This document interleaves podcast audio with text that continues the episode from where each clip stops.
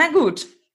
Herzlich willkommen zum ultrafulminanten, extrem großartigen, vermutlich allerbesten Podcast, den ihr je gehört habt. mein Name ist Patricia und mir gegenüber sitzt meine sehr geschätzte Gesprächspartnerin Yvonne. Ja, hi. Schön, dass ihr zu Pech Weiß gefunden habt. Und äh, Patte, astrein vorgelesen. Ja, irgendwas muss man können, oder? Ja.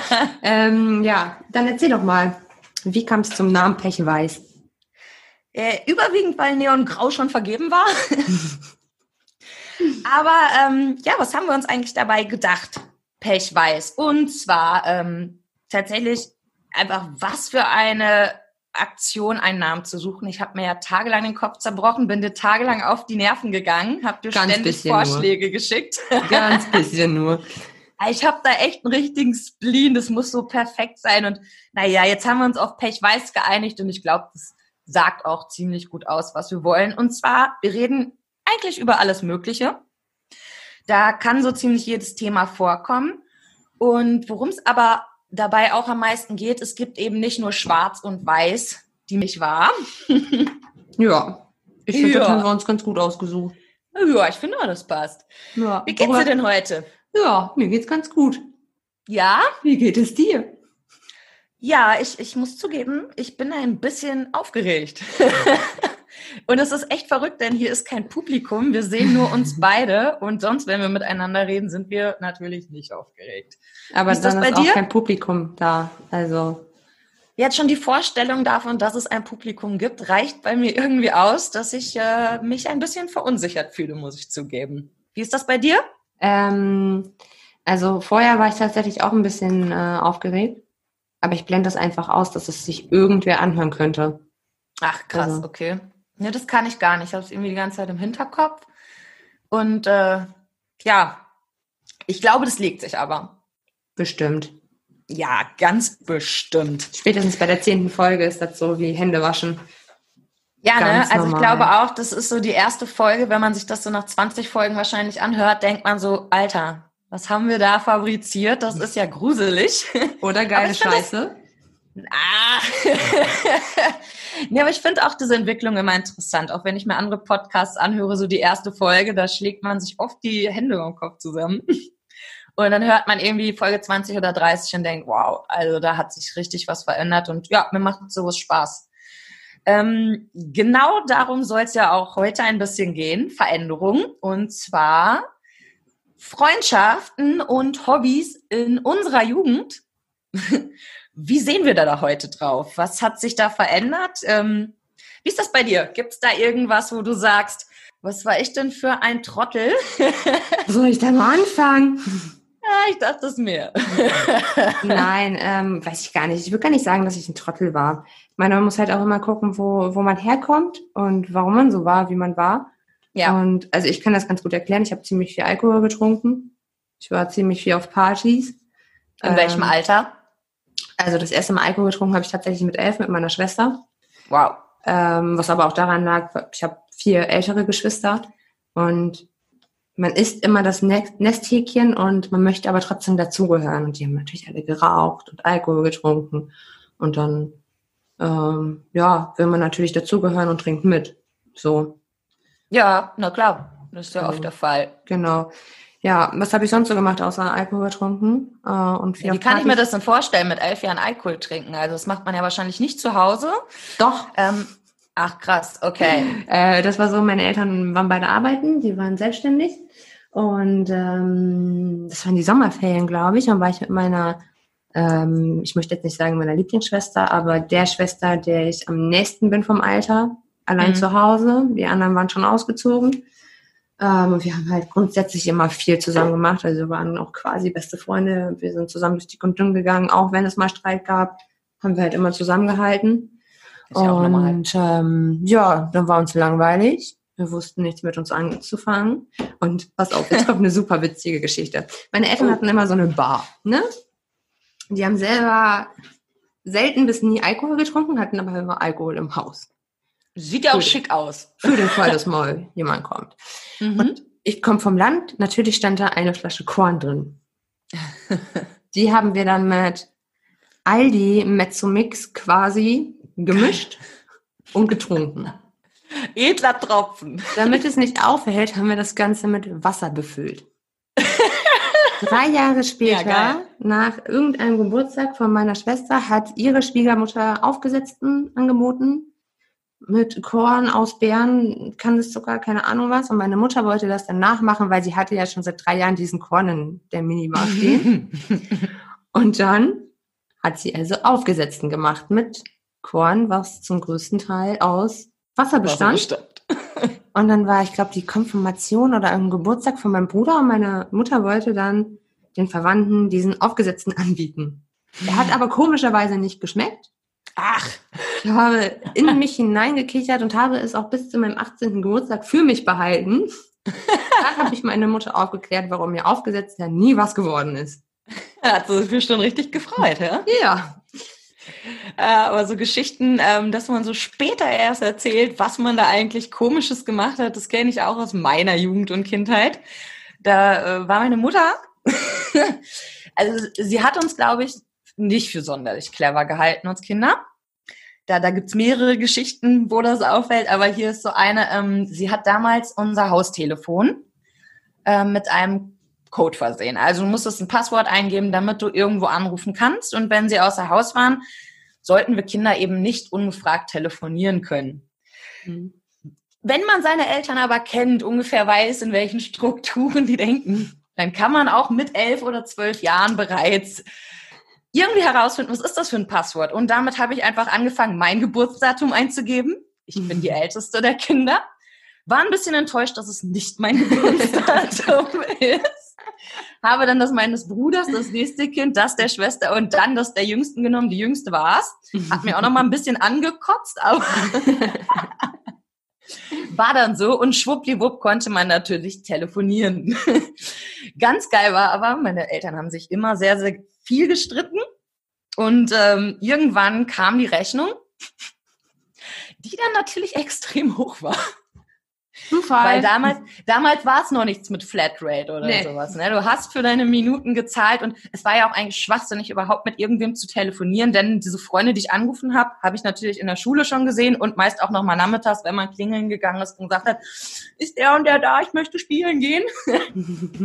also es war total unnötig, Geldausgeberei. Meine Mutter kommt dann natürlich nach Hause, liest diesen Brief, völlig außer sich und wer kriegt den Ärger? Denn wir Kinder wissen ja das Passwort nicht. Daran hat sie scheinbar wirklich geglaubt. So dumm sind wir, wir können das nicht rausfinden. Und mein Vater hat richtig, richtig derbe Stress mit meiner Mutter gekriegt. Was wir Kinder, also es war ja nie schön bei uns zu Hause. Mein Vater hat sehr, sehr viel getan, was schlimm für uns war. Und da haben, also ich mich mit meinem Bruder, ich habe ihm dann davon erzählt, wir waren immer sehr, sehr dicke miteinander und ähm, haben sowas dann auch geteilt. Und Gott, was haben wir uns gefreut, dass mein Vater diesen Anschiss bekommen hat. So sehr, dass ich den Monat darauf angefangen habe, 080er Nummern anzurufen. Einfach Oh. nur, damit mein Vater noch mehr Stress bekommt. Geil.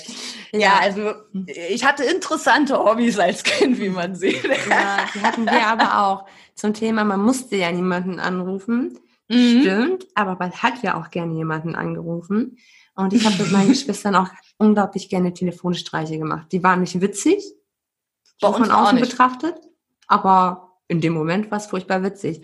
Und es gab in meinem Heimatdorf ein Taxiunternehmen, das ähm, hat die fragwürdige Entscheidung getroffen, eine Nummer zu haben, die lautet, die Vorwahl natürlich, die musste man ja aber nicht eingeben. Und dann eins, zwei, drei, vier. Das war so Oh. unser größtes Opfer. Ja, haben sich ja auch eine kreative Sache da ausgedacht. Genau. Total. wir, ähm, schon öfter mal angerufen und versucht, die zu veräppeln. ja. Was habt ihr da so gesagt? Ach, das weiß ich heute gar nicht mehr. Also ich weiß nur noch einen Telefonstreich, den ich mit einer Freundin gemacht habe. Wir haben viele gemacht. Wir haben immer einfach ins Telefonbuch geguckt und haben irgendwo drauf gezeigt, blind. Mhm. Und das war dann die Nummer, die angerufen wird. Und ich kann mich nur noch an eine Sache erinnern, weil ich danach ein unfassbar schlechtes Gewissen hatte tatsächlich. Ähm, da ging eine Frau ans Telefon und dann haben wir so getan, als wären wir die Affäre ihres Mannes. Also richtig abgefuckt eigentlich. Ne? Also ich weiß nicht, wie man mit 12, 13 Jahren auf so eine Scheiße kommt. Aber ja, und das haben wir richtig lange durchgezogen und haben da, ich glaube, fünf, sechs Minuten haben wir mit der Frau telefoniert und die hat dann irgendwann sehr wütend aufgelegt und wir haben es auch nicht aufgeklärt. Ich habe mich danach wie scheiße gefühlt, aber die Freundin von mir hat dann gesagt, nee, machen wir nicht und wir kriegen voll Stress und keine Ahnung, wie man dann so als Kind ist, man redet sich mhm. ein, es gibt alles Ärger, obwohl natürlich, von wem hätte man Ärger kriegen sollen? Man hätte es gerade ja. stellen können und alles wäre cool gewesen. Ja. Schlechtes Gewissen vorbei, aber ja, wir haben uns einen Kopf gemacht, haben es nie klargestellt und ich habe wirklich bis heute ein schlechtes Gewissen. Ja, kann ich mir vorstellen, hätte ich auch. Ja, weil ich, ich weiß natürlich auch einfach nicht, was ist mit diesem Paar jetzt passiert. Also, also falls äh, jemand vor 20 Jahren einen Anruf bekommen hat von der Affäre des Mannes, möchte sich diese Person bitte einmal melden. Es war Patte Ja, es tut uns unfassbar leid. Und wir werden gerne wissen, wie es weitergegangen ist. Unbedingt. Das, also mir würde es gut tun zu hören, dass alles äh, gut verlaufen ist. Ja. Ich habe da so meine Zweifel. Also Stress wird es auf jeden Fall gegeben haben, so ja. sauer, wie sie aufgelegt hat.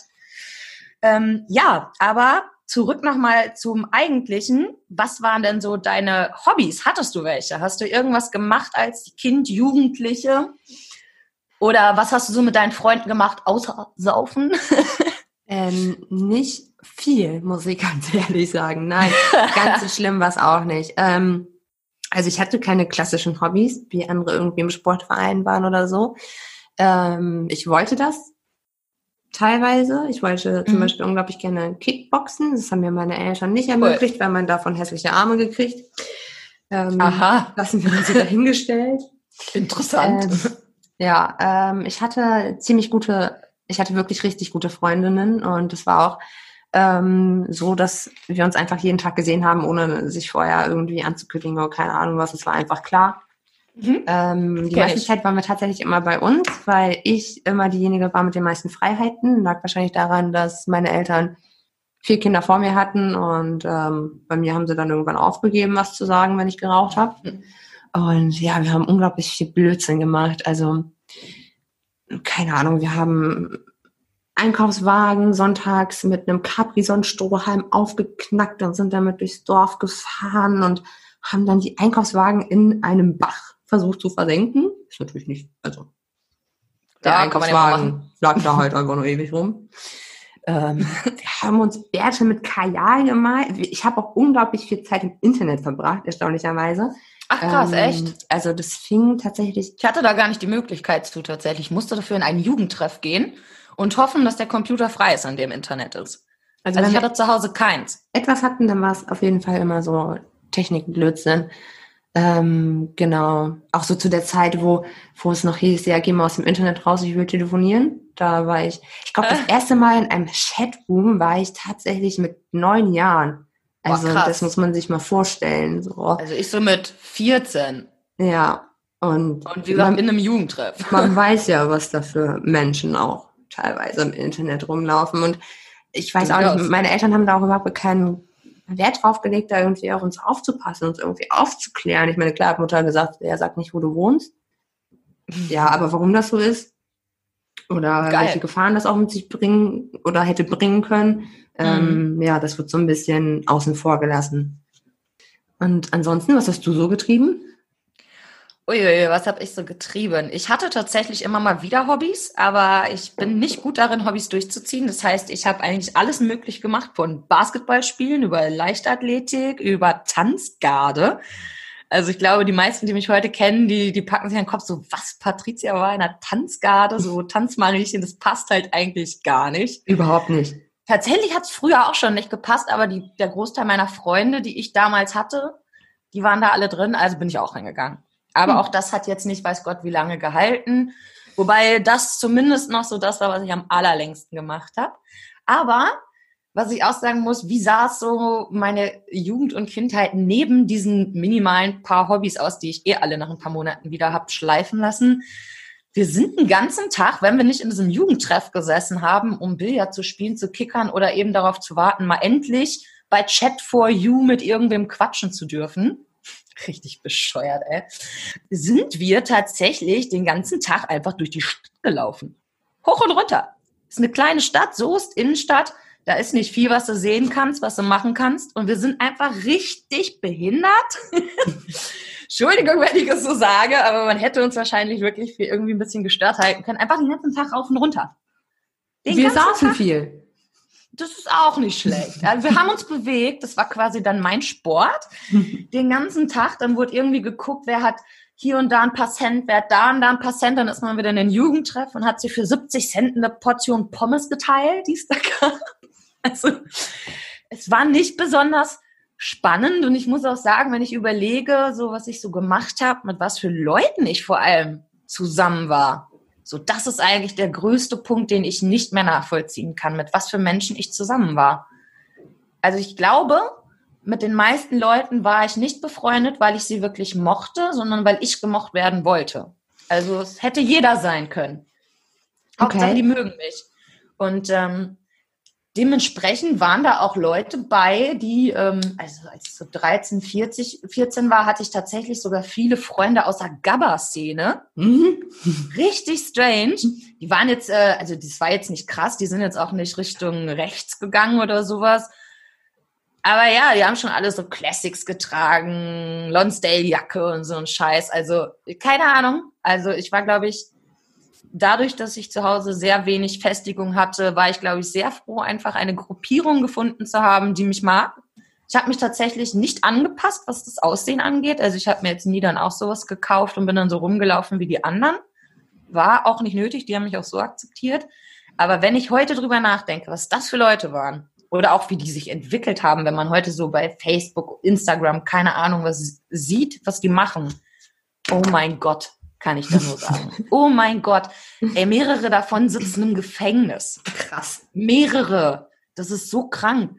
Einige haben nur Vorstrafen, nur in Anführungsstrichen. Mhm. Weil ich dann überlege, Gott, mit diesen Menschen war ich zusammen. Warum?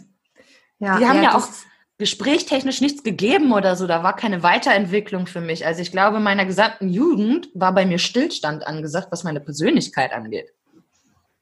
Das war schon, ja, das klingt schon äh, übel. Da muss ich sagen, da hatte ich tatsächlich mehr Glück. Also ich war tatsächlich nur mit Leuten befreundet, mit denen ich heute, glaube ich, tatsächlich auch noch befreundet wäre, Krass. wenn man nicht so auseinandergegangen wäre. Also es waren einfach unglaublich liebe und verständnisvolle Menschen und wir hatten, wir haben, ich meine, gut, wir hatten auch nicht viel zu tun, also hat man sich halt unterhalten. Ähm, mhm. Es waren noch viele, die ähnlich wie ich ein schwieriges ähm, familiäres Umfeld hatten, hatten, wo ähm, ja, man sich Rückhalt gegeben hat man sich zugehört hat. Und also ich glaube auch, wenn ich in meiner Kindheit und Jugend zum einen meine Schwestern und auch diese Freunde nicht gehabt hätten, hätte, also ich glaube, es wird mir heute auch noch ein bisschen schlechter gehen tatsächlich. Also das war hm. echt so, ähm, meine Freunde und meine Schwestern waren so mein, mein sicherer Hafen. Auch wenn ich glaube, dass ich vor allem in meinem Freundeskreis der schlechte Einfluss war. Ich war immer mhm. die, die den Schnaps dabei hatte.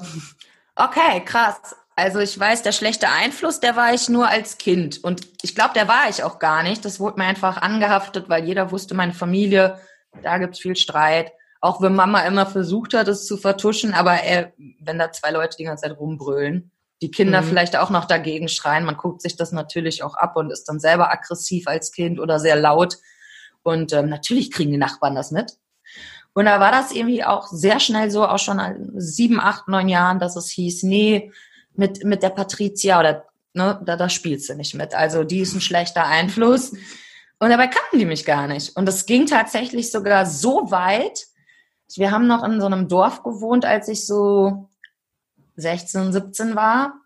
Und mit 18 lernte ich dann einen jungen Mann kennen der auch dort im Dorf gewohnt hat. Und ähm, erstmal hat mich die Familie sehr, sehr schön empfangen, war unheimlich toll zu mir, bis sie irgendwann erfahren haben, ich habe einen anderen Nachnamen als meine Geschwister, außer mein Bruder, bis sie dann erfahren haben, dass ich die Schwester bin von, äh, von jemandem, der mit der Schwester dieses Jungen, dieses jungen Mannes befreundet war und die deshalb wussten, dass meine Familie nichts ist, was die in ihrem Kreis haben wollen. Mhm. Und danach wurde es ganz interessant, denn auf einmal war die Familie nur noch heuchlerisch nett zu mir. Ich durfte nicht bei ihm schlafen. Mhm. Richtig krass. Ähm, er musste jedes Mal absprechen, ob ich kommen kann. Und sie haben mir auch wirklich, also sie haben es mir wirklich vorgespielt. Sie haben es dann irgendwie akzeptiert, dass wir zusammen sind. Aber man hat richtig gemerkt, dass sie das nicht wollen, dass sie mich als, ja, so, so als so ein Fleck in ihrem Leben betrachten, der da nicht hingehört, weil das war so eine Familie, sehr, sehr bekannt dort, ähm, sehr engagiert, sehr, sehr lieb, sehr gebildet. Ne? Beide Eltern studierte und dann hast du meine Familie gehabt und äh, hattest eine Frau, die im Solarium arbeitet und einen Mann, der zu Hause sitzt. Mhm. Also Hartz IV auf jeden Fall obendrauf und so weiter. Ja, das hat dir natürlich gar nicht gepasst. Also, ja. nee, ich hatte nie diesen großartigen Halt und war immer die, wo die Familie gesagt hat, nee, das muss jetzt hier aber auch echt nicht sein. Außer halt bei diesen Asi-Freunden, da war ich immer sehr beliebt bei den Familien. Ja. Weil da war ich quasi die normalste. Okay, ja. Ja, ist aber auch unglaublich traurig, gerade so als Kind oder als Jugend. Ich meine, man kann sich ja nicht aussuchen, wo man herkommt. Nee, und wenn man dann nicht. irgendwie darunter leiden muss, dass die Eltern falsche Entscheidungen treffen, das ist, also ich meine, das muss man sowieso als Kind, aber das dann auch noch von außen nochmal mehr, das finde ich einfach. Ich glaube, es war sehr belastend. Natürlich habe ich es in der Zeit nicht so empfunden. Es war halt mhm. halt einfach so, ne, das nimmst du hin. Du denkst da als Kind nicht großartig drüber nach. Aber ja, da so in der Jugend fing das dann natürlich an mit dieser einen Familie, wo ich dann gesagt habe, boah, so krass, was meine Familie mir quasi versaut, ohne dass ich damit annähernd was zu tun habe. Ich habe ja. absolut nichts getan, so ne. Also das war schon hart, muss ich wirklich sagen. Aber ja, ich glaube, so ziemlich jeder hat in seiner Jugend und Kindheit irgendwas erlebt, das äh, ein bisschen krasser war und vielleicht auch ein Schaden hinterlassen hat, an dem man aber sehr gut arbeiten kann, weil heutzutage suche ich mir meine Freunde im Gegensatz sehr, sehr genau aus. Mhm. Extrem genau. Ich würde nie wieder mit jemandem zusammen sein, nur um nicht alleine zu sein. Ich habe gelernt, allein sein kann sehr, sehr schön sein. Ich kann mich bestens mit mir selber befassen. Mhm. Also ich brauche keine anderen Menschen, sondern ich möchte, wenn dann. Die sind das i-Tüpfelchen auf dem Leben für mich geworden und nicht mehr dieses Muss, damit ich nicht nachdenke. Denn ich glaube, das war so der Punkt. Ich wollte als Kind und Jugendliche auf keinen Fall Zeit haben, nachzudenken und habe mhm. deswegen immer Leute um mich herum gehabt. Ich war nie alleine, nie. Und wenn ich mal zu Hause irgendwie alleine war abends, dann lief mein Fernseher. Ja, das also auch wieder schön drin oder laut Musik, irgendwas, aber bloß nicht nachdenken. Und wenn ich mein Hobbyverhalten mit früher vergleiche, und das hat sich zu heute echt sehr geändert. Also heute schreibe ich, lerne dann Spanisch, versuche das anzuwenden. Mir ist ganz egal, ob es dann nicht so gut klappt oder so. Einfach weil es schön ist, sich da auf so ein Hobby konzentrieren zu können und das durchzuziehen. Aber es gibt natürlich auch weiterhin Hobbys, die ich nicht so regelmäßig mache. Ja, gut, aber Klavier, Gitarre, Malen, keine Ahnung. So das ist immer so zwischendurch, wenn ich das Gefühl habe, so, jetzt habe ich irgendwie wie letzte und vorletzte Woche so 30 Seiten pro Woche geschrieben jetzt ist mein Kopf leer und ich brauche jetzt was, wo ich Ideen herziehen kann, wo was Neues in meinem Kopf passiert. Und dann wird mich dann, ja, dann wird mich wieder den, ähm, den Hobbys, die ich zwischendurch nur mache, wie Klavier oder sowas. Also einfach was ganz anderes machen, um neue Ideen entwickeln zu können. Also ja. so eine Idee wäre ich als Kind niemals gekommen. Nee, wie denn auch. Aber also die meisten Kinder wahrscheinlich nicht, aber es gibt einfach viele Eltern, die ihren Kindern diese Möglichkeit geben. Ja. Und die hatte ich halt nie. Absolut nicht. Und ja, das wirst du gut verstehen. ähm, wie ist es denn heute? Bist du heute auch immer noch viel unter Menschen? Oder ja, du hast gesagt, du ähm, schreibst und lernst Spanisch und so. Es klingt ja eher so, als würdest du viel Zeit mit dir selber verbringen. Im ja. Gegensatz zu deiner Kindheit. Ja, ist auch so. Und sogar lieber als mit anderen Leuten. Weil, wie gesagt, andere Leute sehr gewählt. Und so, wenn ich schon beim ersten Gespräch merke, wir kommen nicht auf so eine tiefere Ebene. Also nicht nur so ein Smalltalk. Ich, ich bin gar kein Fan von Smalltalk, mag ich nicht. Ich bin ein Fan von der Frage, warum. Denn ich finde, das ist mit das wichtigste Wort in unserer Sprache. Das ist auch das Einzige, wo man irgendwie mal tiefer kommt. Und ganz viele Leute stellen solche Fragen halt leider nicht. Und mit denen habe ich dann eigentlich auch schnell nichts mehr zu tun. Mhm. Das heißt, mein Freundeskreis ist jetzt relativ klein. Die meisten meiner Freunde wohnen nicht mal in meiner Nähe. Ähm, und tatsächlich ist der Großteil meiner Freunde mir zumindest ähm, von Krankheitsbild, das psychische Krankheitsbild, ähnlich, weil es mir sehr schwer fällt, mit Leuten zu kommunizieren, die komplett gesund sind und so ein ganz, ganz normales Leben führen. Ja, ähm, ich weiß dir? das natürlich. Ähm, ach so, wie das bei mir ist. Ähm, also ich bin auch viel allein, was auch daran liegt, dass ähm, ich, ich hier in meiner Umgebung keinen Freundeskreis habe. Ich habe natürlich meinen Partner, ich habe meine Familie, also meine Schwestern, insbesondere ähm, deren Kinder und die Familie meines Freundes. Ähm, ansonsten ja bin ich aktiv im Turnverein hier in der Gegend. Da hat man Bekanntschaften, man grüßt sich beim Einkaufen, aber ich bin auch sehr, ähm, ja, wie soll ich das sagen, wählerisch, was mhm. meine, was, was eine Person angeht, die ich näher an mich ranlasse. Also, Völlig, mein, also mein so verstehen. Zirkel ist sehr ausgedünnt und mir ist das auch wichtig, drei, vier Menschen zu haben, auf die ich mich hundertprozentig verlassen mhm. kann, als ähm, drei, vierhundert Menschen zu haben, auf die ich mich dann nur zwei Prozent verlassen kann. Solche ist Leute. das so? Nee, brauche ich nicht, möchte ich nicht.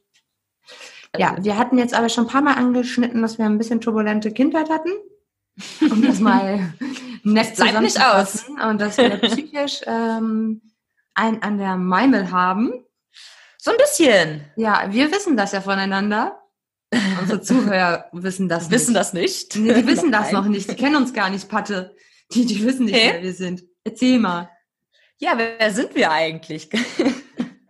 Ich finde ja, das ist etwas, nee, ich finde eigentlich, das ist etwas, das kommt Stück für Stück raus und das muss man einem auch gar nicht auf dem Tablett servieren. Okay. Denn ich finde, warum sollten uns die Zuhörer nicht genauso kennenlernen, wie man es sonst auch tut? Also wenn ich jemanden neu kennenlerne, dann serviere ich dem ja auch nicht direkt mein ganzes Tablett voller Einzelheiten nee, meines Moment. Lebens. Da muss ich dich jetzt unterbrechen. Und zwar, wir kennen uns eigentlich aus einer Facebook-Gruppe, woraus ja. ich mit noch einer anderen Person eine WhatsApp-Gruppe gemacht habe. Und da musstest mhm. du deinen Namen sagen, dein Alter und deine offiziellen Diagnosen. Aber das liegt ja daran, dass es, also das ist ja nicht der normale Kontakt, den man sonst eingeht. Es geht ja darum, das war ja, das Wie, muss das man dazu normal. sagen. Also man muss es dazu sagen. Das ist nicht normal. Die meisten normal. kennen das nicht. nee, auf jeden Fall, ähm, ja, aber das war ja auch eine Gruppe, die dafür da ist, sich über psychische Krankheiten mit anderen psychisch Kranken auszutauschen. Und natürlich mhm. ist es da klug, seine Diagnose vorzustellen. Mhm. Ähm, wenn du möchtest, kann ich das natürlich auch hier nochmal tun. Brauchst du aber nicht, wenn dir das unangenehm ist, dass du. Nee, also unangenehm bist. ist es gar nicht. Ich, äh, ich weiß nur immer nicht, ähm, kann so ein Hörer damit überhaupt großartig was anfangen oder ist es etwas, was man vielleicht sogar besser, während man zuhört, irgendwann so rausfindet? Merkt so, ja, da sind Verhaltensweisen, das ist interessant und das gehört vielleicht zu einer psychischen Erkrankung. Aber was ich auf jeden Fall hier ganz klar sagen kann, ist, ähm, dass ich an Depressionen leide. Mhm. Sehr, sehr stark. Und mhm. ähm, aufgrund dessen tatsächlich auch äh, nicht arbeiten gehe. Okay. Also quasi ganz klischeehaft der Harzerin. Hartz IV, das gönne ich mir. Hartz IV gönne ich mir, ganz genau. Wobei ich mich immer frage, Alter, wenn ich mir was gönnen will, dann Lotto bin und sicherlich kein Hartz IV-Mann. Das ist nichts, was man sich gönnt. Mhm. Also wenn ich die Wahl hätte und es mit meinen körperlichen sowie seelischen Symptomen schaffen würde zu arbeiten und mehr Geld vor allem zu haben dadurch, dann würde ich mir auch eher das gönnen. Mhm. Das muss man ganz klar sagen. Ich finde, von genau diesem Punkt aus könnten wir zur Qual der Wahl kommen. Okay. Denn meine erste Frage heute an dich, die Entweder-Oder-Frage, ist ähm, so ein bisschen in diese Richtung und da würde ich gerne direkt mal mit losgehen. Und zwar, was magst du lieber? Normative Menschen, also die sich sehr an Regeln halten, ähm, sehr normgebeugt sind oder leicht antisoziale. Damit meine ich nicht hier, ne, ich bringe wen um, ich klaue die ganze Zeit oder gehe in den Knast. Ich meine wirklich einfach nur so ein leichtes Antisozial sein, so sich nicht an jede Regel halten, nur weil sie da ist, nicht an jeder Ampel stehen bleiben, nur weil sie rot ist.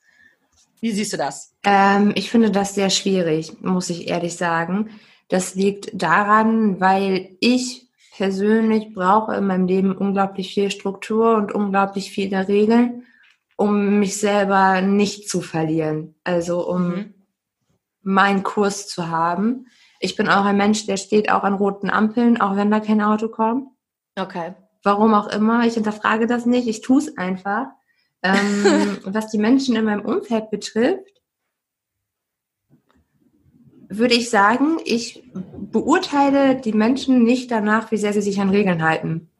Also Okay. das ist etwas, das ist mir relativ flatter, ob du jetzt bei Rot über die Ampel gehst oder nicht, ob ähm, du, weiß ich nicht, dich an sonst irgendwelchen Regeln hältst, die vielleicht auch ein bisschen bekloppt sind oder nicht. Ich weiß, ich brauche das für mich und was andere Menschen machen, ist mir absolut egal. Also da gibt es wirklich andere Mhm. Aspekte, wonach ich die Menschen um mich herum auswähle. Gute Wie ist das bei dir? Also ich stehe nicht an einer roten Ampel, auf gar keinen Fall. Ich denke mir dann so, Alter, das ist absolute Zeitverschwendung, wenn ich hier stehe und es fährt absolut kein Auto. Warum soll ich das tun?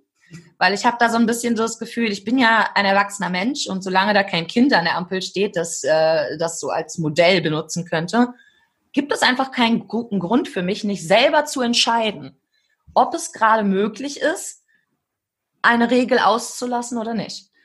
Und ich kann dann zum Beispiel Leute nicht verstehen, die dann da stehen und mich anmeckern, weil ich über eine rote Ampel gehe. Da denke ich mir, hallo, mach mal einen Kopf zu. Ich habe dich hier nicht mit rüber geschlört. Du bist in keinerlei Gefahr. Wo ist denn dein Problem? Kann ich nicht nachvollziehen. Aber sehe es tatsächlich so ein bisschen so wie du.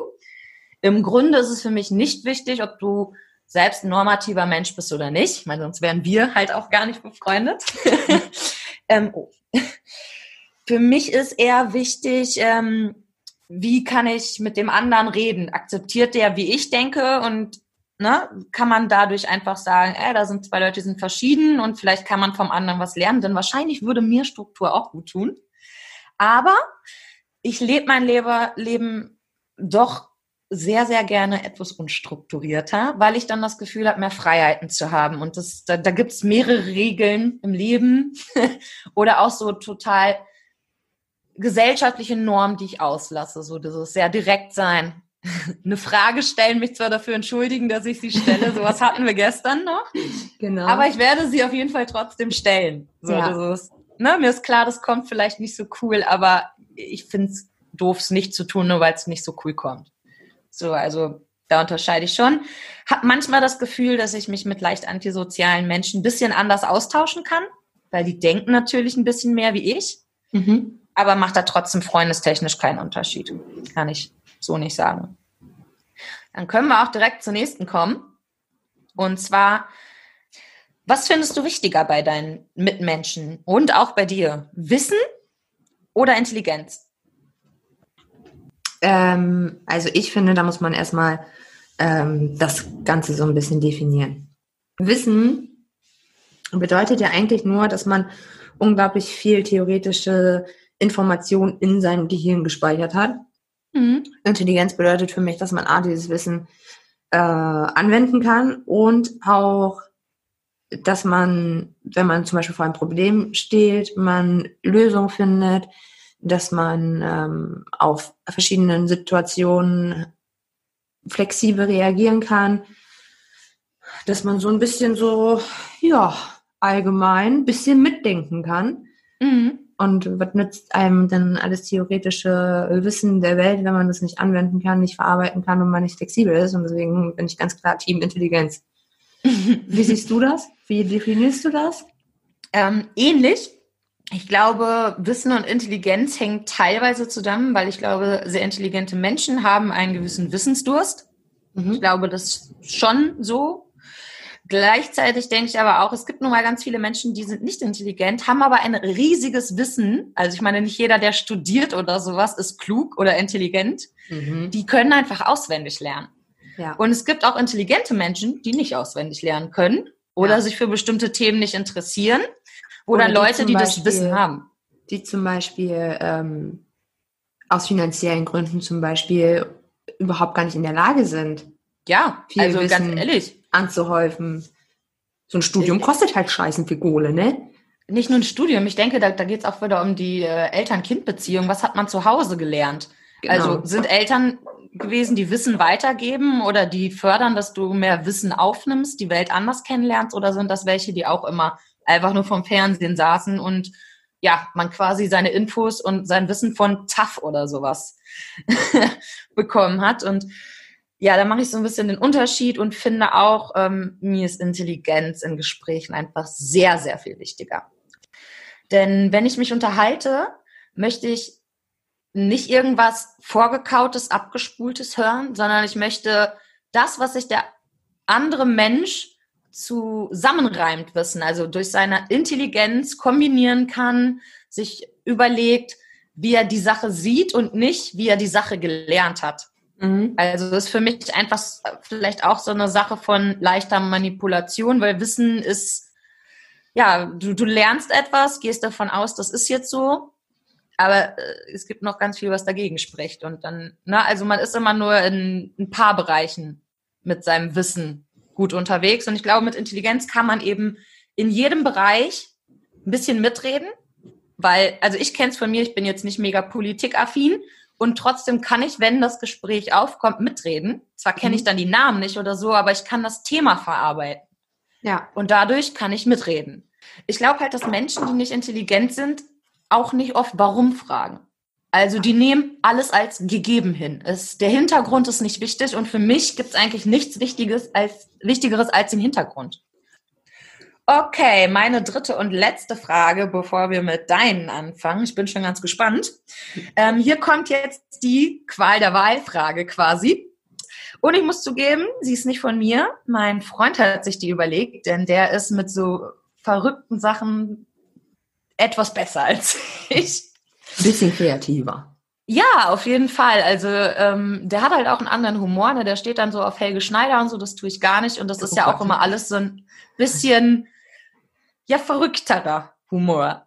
Also, was wäre dir lieber? Entweder du lässt dich beim Duschen von einem alten Mann, der nackt irgendwo im Bad sitzt, beobachten, oder du musst einen Tag so tun, als wäret ihr ein Paar, musst ihn überall vorstellen, deiner Familie, deinen Freunden, kannst natürlich am Tag danach sagen, ihr hättet euch getrennt, aber du darfst nie auflösen, dass du nicht mit ihm zusammen warst.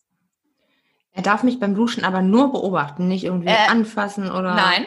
Okay. Er ja. sitzt da nackt, könnte vielleicht auch eine Erektion bekommen, je nachdem, ob das bei dem noch funktioniert. Und du duschst dich ganz normal, also so, dass er dich wirklich gut sehen kann. Jede Bewegung.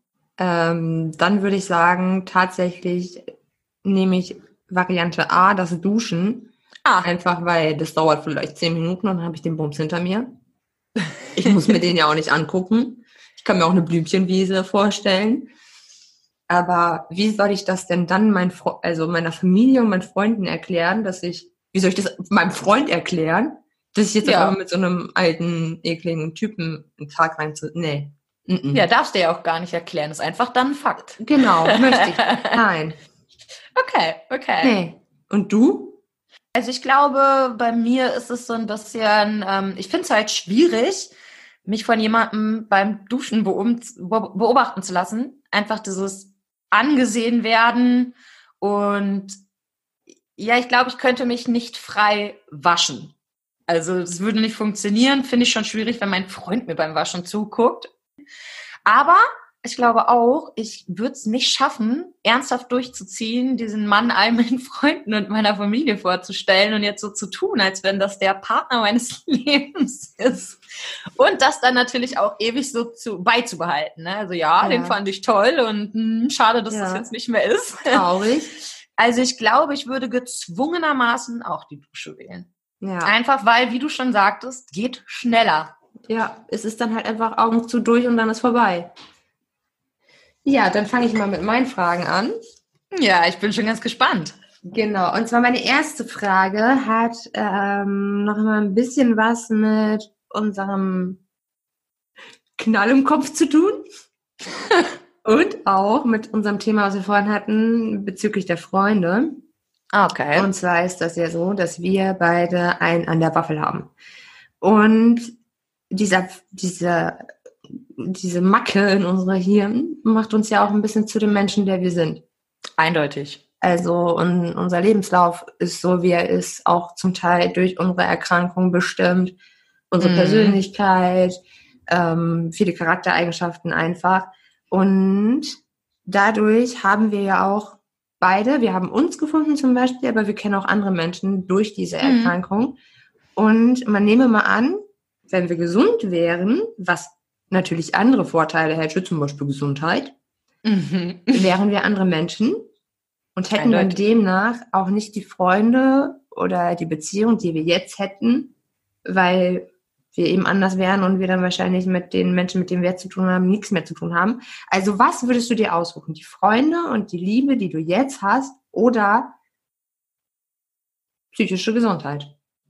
Boah, das ist eine gute Frage und auch gar nicht so leicht zu beantworten. Denn auf der einen Seite psychische Gesundheit würde bedeuten, dass mein Lebenslauf auch der berufliche Lebenslauf einfach ganz anders ausgesehen hätte. Mit meinem, wenn ich meinen echten Lebenslauf irgendwo hinschicke, da würde ich niemals einen Job kriegen. Da sind massig Lücken aufgrund dieser Erkrankungen und das ist natürlich schwierig. Und wenn ich so zurückdenke, was ich alles als gesunder Mensch vielleicht hätte erreichen können und schaffen können, finde ich es richtig traurig, dass es nicht so ist.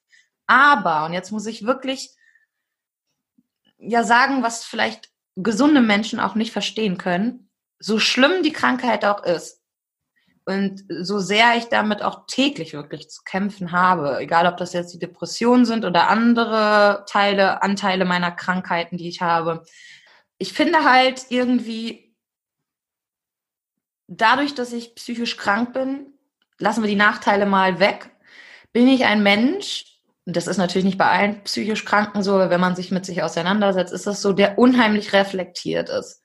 Ich kann mich dadurch sehr, sehr gut in andere reinversetzen und kann halt auch Menschen verstehen, die in der Gesellschaft eher am Rande sind. Mhm. Weil ich die anders sehe. Ne? Ich, ich denke dann ja auch einfach nur an mich, wie, wie stehe ich da? Und ich glaube, ich gucke den Menschen dadurch mehr hinter den Kopf als davor.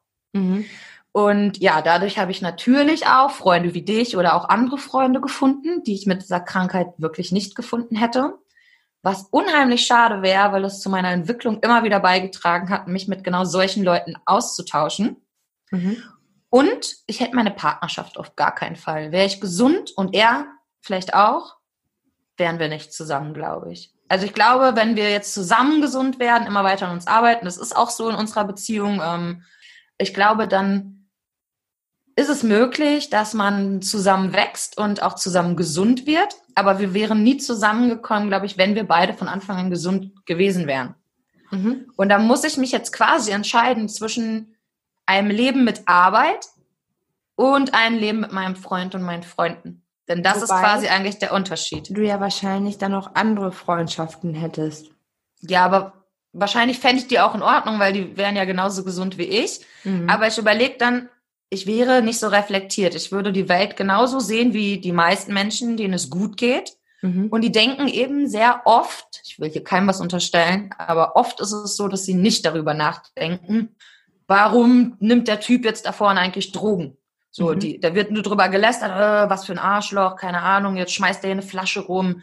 Bei mir ist das anders. Ich denke dann, ja, was ist dem eigentlich passiert, mhm. dass der so weit gekommen ist. Also was ja. muss dieser Mensch schon alles erlebt haben? Was hat er alles in seinem Rucksack? Und ich glaube, das macht den Unterschied. Und ehrlich gesagt ist das etwas, was ich ungern aufgeben würde. Mhm. Aber natürlich fühle ich mich auch dahin gezogen zu sagen, ja, ich hätte schon gerne auch ein Leben gehabt, in dem ich jetzt mit 30, äh, 31 sogar, nicht zu Hause sitze und krank bin, mhm. sondern einen erfolgreichen Job hätte. Ne? Das wäre auch schön. Dementsprechend, ich glaube, ich kann die Antworten nicht richtig geben. Ich kann mich nicht komplett entscheiden. Ich hätte gern beides. Beides gibt's nicht. Wir sind ja bei entweder oder. Ah, Qual der Wahl, ne? Ich ist aber auch ähm, tatsächlich ähnlich wie du. Also ich würde sagen, alles, was ich erlebt habe, erfahren habe, ähm, all das Gute, aber auch vor allem das Schlechte hat mich irgendwie zu dem gemacht, der ich heute bin. Und ich würde mich mal so weit aus dem Fenster lehnen und sagen, dass mich heute viel weniger noch richtig vom, von, von, aus meiner Mitte kicken würde, mhm. vieles davon nicht erlebt hätte. Also ich denke mir auch häufig so, ja, was soll mir denn noch passieren? So, das ja, das habe ich. ich einfach schon hinter mir. Schlimmer kann es nicht werden. Alles, was jetzt kommt, kann entweder genauso kacke oder aber besser werden. Und mhm. ich bin auch unglaublich stolz auf mich selber oder auch auf dich oder auf andere Leute, denen es wirklich so mies geht oder ging, wie es mir geht. Also teilweise noch geht, aber vor allem, wie es mir ging. Und die trotzdem durch die Scheiße durchgehen. Und man kann einfach nur unglaublich stolz auf sich sein, jeden Tag, an dem man aufsteht, sich die Zähne putzt, was isst und das reicht schon. So. Klingt so verrückt, ne? Das, also so jemand, der gesund ist, der würde sagen, ja, wie, ihr seid stolz, dass ihr aufsteht und euch die Zähne putzt. Ja, ne? Klingt verrückt, aber das macht dann einfach hart manchmal. viel empathischer und man, man lernt einfach die kleinen Dinge im Leben viel mehr zu schätzen. So. Absolut. Man, man lernt jedes nette Wort und jedes verständnisvolle Entgegenkommen einfach viel mehr schätzen. Und ich möchte nicht wissen, was für ein oberflächlicher Motherfucker ich tatsächlich wäre, wenn es nicht so wäre. Weil ich bin ja jetzt Ja. merke ich das selber, dass ich teilweise noch furchtbar oberflächlich bin. Ja, ich glaube, man kann nie Also komplett das- Oberflächlichkeit Ja, ablegen. Ich will gar nicht wissen, was für eine arrogante und oberflächliche Bitch ich wäre, wenn es nicht so wäre. Also ich bin Ich froh, glaub, dass ich bin. ich auch. bin. Und ich bin froh, Ich glaub- dass ich das erlebt habe. Und ich bin vor allen Dingen froh und dankbar für die Menschen, die ich jetzt bei mir habe, weil ich genau weiß, die bleiben auch bei mir. So, die sind an meiner Seite. Mhm. Die lieben meine guten Seiten und die sind trotz oder gerade wegen meiner schlechten Seiten, weiß ich, dass ich mich 100.000 Prozent auf die verlassen kann. Und ich glaube, das Mhm. Wichtigeres im Leben gibt's überhaupt gar nicht für mich. Finde ich eine schöne Ansicht, muss ich sagen. Sehe ich sehr, sehr ähnlich. Ist deine nächste Frage auch so spannend? Oh, nee, es geht ja hier richtig Frage- in die Tiefe. Meine nächste Frage ist richtig schön oberflächlich, damit wir vielleicht Ah. auch mal ein bisschen bisschen lockerer hier wieder werden. Genau, und zwar geht's um Essen. Wichtiges Thema. Essen. Bei mir sowieso. Essen. Ähm, ich weiß, dass es bei dir ist, dass du verschiedene Lieblingsessen hast, gerade welche Phase du gerade hast. Und das ist bei vielen Menschen so, außer bei mir. Bei mir wird es immer sein, Kartoffeln, Spinat und Fischstäbchen. Und ich bin Aldi sehr dankbar dafür, dass es da diese absolut geilen veganen Fischstäbchen gibt, weil ich, seitdem es das gibt, endlich wieder mein Lieblingsessen essen kann. Ich weiß, bei dir ist es gerade Wonderwaffel. Ja. Und stell dir mal vor, dein absolutes Lieblingsessen. Du müsstest, also du hättest die Wahl, entweder müsstest du es jeden Tag essen, du müsstest es wirklich aufessen, jeden verdammten Tag. Oder aber du dürftest es nie wieder essen. Das ist richtig hart bei mir, weil ich habe auch eine Essstörung. Und bei mir äußert sich das ganz oft so, dass ich eben ein bestimmtes Lebensmittel, Lebensmittel im Kopf habe und das dann auch unbedingt essen muss, weil ich mich sonst nicht gut fühle. Das heißt, ich könnte mich jetzt auch mit allem anderen dann vollstopfen, es würde nichts bringen, das würde nicht aus meinem Kopf gehen und ich müsste es trotzdem essen. Und das ist derzeit eine Waffel bei Wonder Waffel mit extra Wünschen. Also das ist dann einfach immer eine Waffel mit Nutella und Erdbeeren und mein extra Wunsch, bitte ganz viel Nutella. Also die Waffel, die schwimmt dann wirklich so in Nutella. Man schmeckt eigentlich schon nur noch äh, Schokolade mit Erdbeeren. Also Waffel existiert da gar nicht mehr geschmackstechnisch. und ja, das ist im Moment das, was äh, mein Zwangsessen ist quasi. Mhm. Und jetzt wird es natürlich richtig schwierig für mich, denn wie gesagt, diesen Zwang kann ich nicht loswerden und der Gedanke, dass ich es dann nie wieder essen würde, boah, der ist richtig schlimm für mich. Mhm. Gleichzeitig weiß ich ja aber auch, dass das bei mir wechselt mit diesen Zwängen Mhm. und ich dann, wenn dieser Zwang vorbei ist, nach einigen Wochen, Monaten, einen anderen kriegen würde und dementsprechend dann gar nicht mehr schlimm wäre Mhm. ab diesem Punkt, dass ich das nicht mehr essen könnte. Also auch da wieder sehr schwer für mich zu entscheiden, aber ich glaube, aus logischen Gründen und vielleicht auch aus Gründen, wo ich sage, ah ja, eigentlich wäre es ähm, für, für mich selbst, was ich für mich tun kann, besser, wenn ich mich dafür entscheide, dass ich es nie wieder essen kann. Okay. Wie wäre es bei dir? Ähm, ist tatsächlich auch schwieriger, als man denkt, weil dieses Spinat, Kartoffelpüree und Fischstäbchen ist so mein, mein Soul Food. So, wenn es mir Mhm. kacke geht, dann koche ich mir das und belohne mich damit. Dann geht's mir schon besser, dann habe ich so eine innerliche Wärme. Andererseits gibt es so viel geiles Essen auf diesem Planeten. Auf jeden Fall. Und ähm, deswegen würde ich mich tatsächlich auch eher dafür entscheiden, das nie wieder essen zu können. Und würde dann wahrscheinlich irgendwann irgendwas anderes finden, was mich genauso innerlich kuschelt wie Spinat für Stäbchen und äh, Kartoffelpüree. okay. ja, mm, gut. Dann habe ich, kommen wir jetzt auch mal zu meiner ähm, letzten Frage, die tatsächlich ein bisschen eklig ist. Ich bin gespannt. Mach dich drauf gefasst.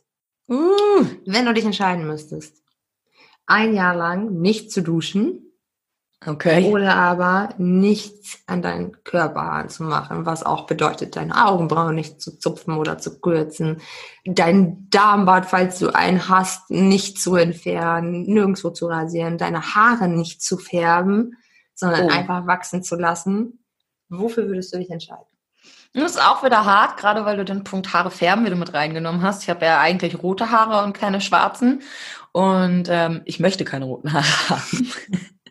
nicht, weil ich rote Haare nicht schön finde. Es gibt sehr viele schöne Frauen mit roten Haaren, aber mir steht's nicht. Es, es, es passt auch einfach gar nicht zu mir meinem Charakter. Selbst mein Freund sagt, nee, nee, lass es sein.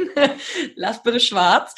Und ähm, aber auf der anderen Seite finde ich das mit dem Nicht-Rasieren auf jeden Fall nicht so schlimm, wie nicht duschen zu gehen, weil ich meine, ich würde alle Leute voll stinken, mich selber. Ich finde Körperpflege unfassbar wichtig. Klar, wenn ich depressiv bin, passiert es tatsächlich mal, dass ich zwei oder drei Tage nicht dusche. Aber so man stinkt noch nicht und das ist auch einfach was anderes als ein ganzes Jahr, weil Mhm. gerade Duschen für mich auch etwas ist, das gibt mir die innere Wärme. Ich setze mich manchmal einfach unter die heiße Dusche und lasse das Wasser laufen, wenn es mir schlecht geht.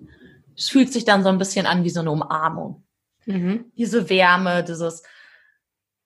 Es ist auch ein bisschen traurig, so, weil man sitzt da und lässt Wasser plätschern, das ist ein bisschen wie im Regen sitzen, aber mir tut's gut. Ich finde es irgendwie ein geiles Gefühl und stehe voll drauf. Und manchmal mache ich dabei sogar das Licht aus und sitze dabei im Dunkeln. Mhm. Und deswegen müsste ich mich dafür entscheiden, dass ich Warte, warte, bevor du, dich, bevor du dich entscheidest. Du darfst zwar nicht mehr duschen, aber du darfst dich natürlich mit dem Waschlappen zum Beispiel waschen. Ah, okay. Moment. Ich glaube, es würde mir trotzdem zu sehr fehlen zu duschen für meine Psyche. Okay. Für dieses Wohlfühlen. Das kriege ich zwar auch ein bisschen, wenn ich mich mit dem Rücken an eine warme Heizung setze, aber nicht ganz so gut. Mhm. Also das, nee, ich müsste dann leider wieder rote Haare haben. Darmbad habe ich zum Glück nicht. Augenbrauen würden blöd aussehen, ja. Der Rest meiner Behaarung, keine Ahnung, ey, wäre natürlich blöd im Sommer keine Röcke mehr anziehen zu können, weil du mit dem Busch rumrennst, aber ist mir trotzdem lieber als dieses Wohlgefühl in mir nicht mehr zu haben, wenn ich mich unter eine heiße Dusche setze. Mhm. Und bei dir? Das ist tatsächlich auch, also als mir diese Frage eingefallen ist, habe ich mich gefragt, natürlich, was würde ich sagen? Und ich muss Mhm. sagen, es fällt mir auch tatsächlich sehr schwer. Was aber auch daran liegt, also ich dusche auch unglaublich gerne, zugegeben nicht so gerne, wie ich bade. Aber ich dusche auch. Baden ist gar nicht gerne. mein Ding. Ja, so sind wir unterschiedlich. Mhm. Aber ich dusche auch unglaublich gerne. Ich dusche auch gerne, wenn es mir kacke geht, aber im Gegensatz zu dir dusche ich dann kalt, um wach zu werden. okay. Ähm, also natürlich erst warm und dann lasse ich es immer kälter Mhm. werden. Jetzt nicht so, eine, so ein Schockmoment in der Dusche. Ähm, genau, aber das andere Problem ist, dass ich natürlich so wie viele andere psychische Erkrankungen oder sowieso grundsätzlich, lassen wir das psychische Erkrankung mal weg, wie grundsätzlich jede Frau mit irgendwelchen Komplexen rumlaufe. Ach, nicht nur Frauen, glaub mal. Ja, Männer auch. Menschen. Menschen. Menschen, Allgemein. Menschen im Allgemeinen. Ähm, bei mir ist es viel, ähm, hat es tatsächlich mit der Körperbehaarung zu tun. Also wenn ich mich um meine Augenbrauen nicht zupfe, dann sehe ich ohne Witz wie Ernie im Bert aus. Also dann habe ich da so richtige Balken und so eine richtige Monobraue. Echt? Genauso wie ich langsam einen Darmbart kriege und Haare überall am Körper, wenn ich sie nicht entfernen würde, wo eine vielleicht normale Frau die nicht hätte, so am Bauchnabel und so. Ah, okay. Ähm, aber als ich diesen, als ich diesen Gedanken hatte, ist mir das erstmal überhaupt aufgefallen, wie verrückt das ist, dass man von der Gesellschaft tatsächlich so ein Bild in den Kopf kriegt, dass eine Frau immer schön glatte, haarlose Beine und Achseln und überhaupt alles. Das ist ja eigentlich verrückt. Also das entspricht ja eigentlich nicht unserer Natur. So Nö. muss ich mal sagen. Das ist einfach so die Gesellschaft. Das habe ich für mich irgendwie übernommen. Und jetzt fühle ich mich, wenn ich tatsächlich körperbar, also ich fühle mich unglaublich unwohl. Und es wäre ja nicht nur, dass ich im Sommer keine Röcke anziehen könnte, dass ich nicht schwimmen gehen könnte. Ähm, ich könnte nur noch in Langklamotten Yoga praktizieren, was zu Hause ja kein Problem ist. Aber wenn ich meinen Kurs gebe, sieht es halt dann auch schon mal wieder anders aus. Hm. Also ich glaube tatsächlich, ich würde dann lieber. Ich glaube, ich wäre so gemein zu mir selber, dass ich sagen würde, ich rasiere, also ich äh, mache nichts an meiner Körperbehaarung ein Jahr lang, einfach um mich von diesem Trip selber runterzubringen. Na, das wäre sicherlich hilfreich nach ich, so einem ich glaub, Jahr. Ich würde würd mich da einfach, ähm, ja, mich dazu zwingen, mich dann so akzeptieren zu müssen, wie ich halt bin. Mit Mhm. meiner Mono Ernie Bert Braue. So. Ich glaube, ich wäre so gemein zu mir. Ach, ich weiß nicht, ob das gemeint zu dir wäre oder sogar eine tolle Art, sich selber weiterzuentwickeln und von etwas wegzukommen, das man selbst nicht so entschieden hat, sondern was man eben übernommen hat, weil die Gesellschaft es für normal hält. Also herauszufinden, ist es etwas, was du willst, dich rasieren, fühlst du dich damit besser? Oder eben nach einem Jahr zu sagen, boah, finde ich eigentlich alles überhaupt nicht schlimm und jetzt ist es wirklich ein Gedanke, den ich mir gemacht habe und der mir nicht in den Kopf gesetzt wurde. Also ich finde, du bist da nicht gemein zu dir selber, sondern eigentlich sehr fürsorglich und sorgst dafür in dem Moment, dass du du sein kannst. Gut, aber es ist halt auch schwer. Es ist ja schwer, seine Fehler zu akzeptieren. Ja, Und seine es ist ja nicht mal ein Fehler, ne? Schönheitsprobleme. Also das ist Absolut. ja schwer. Klar, total. Also wäre für mich auch super schwierig. Hab mich zwar trotzdem für die Dusche entschieden, aber ja, also ich würde es ähnlich sehen wie du. Ja. Na gut, Yvonne, Patte. ich würde sagen, das war ein echt tolles erstes Gespräch hier. Also ist flüssiger gelaufen, als ich es mir vorgestellt habe. Ich hoffe, euch hat es auch gefallen. Und wenn es euch gefallen hat, dann schaltet doch das nächste Mal wieder ein. Ab jetzt gibt's uns wöchentlich. Und zwar könnt ihr unsere Folge immer ab Dienstags hören. Die wird ab Dienstag spätestens um 12 Uhr nachts online sein, so dass ihr sie direkt morgens hören könnt, wenn ihr duschen geht, Auto fahrt. Wir sollten überall dabei sein. Ganz klare ist auch Sache. so. Ja. Natürlich. Ja. Yvonne, hast du noch was zu sagen? Ja. Ich freue mich sehr. Ich freue mich sehr, dass ihr alle bei unserem ersten Mal dabei wart. Und es hat sehr viel Spaß gemacht, Patte. Und ich freue mich jetzt schon auf unsere nächste Folge. Boah, ich auch. Krass, ne? Ich hätte es nicht gedacht. Ja. Ich dachte, ich fühle mich jetzt richtig unwohl während der ganzen Folge, aber ich habe mich gut gefühlt. Toll. Hervorragend. Das macht So richtig soll's Spaß. sein. Okay, Yvonne, dann wünsche ich dir noch einen schönen Tag, euch natürlich auch. auch noch eine wunderschöne Woche und wir hören uns. Macht's gut. Auf Wiedersehen.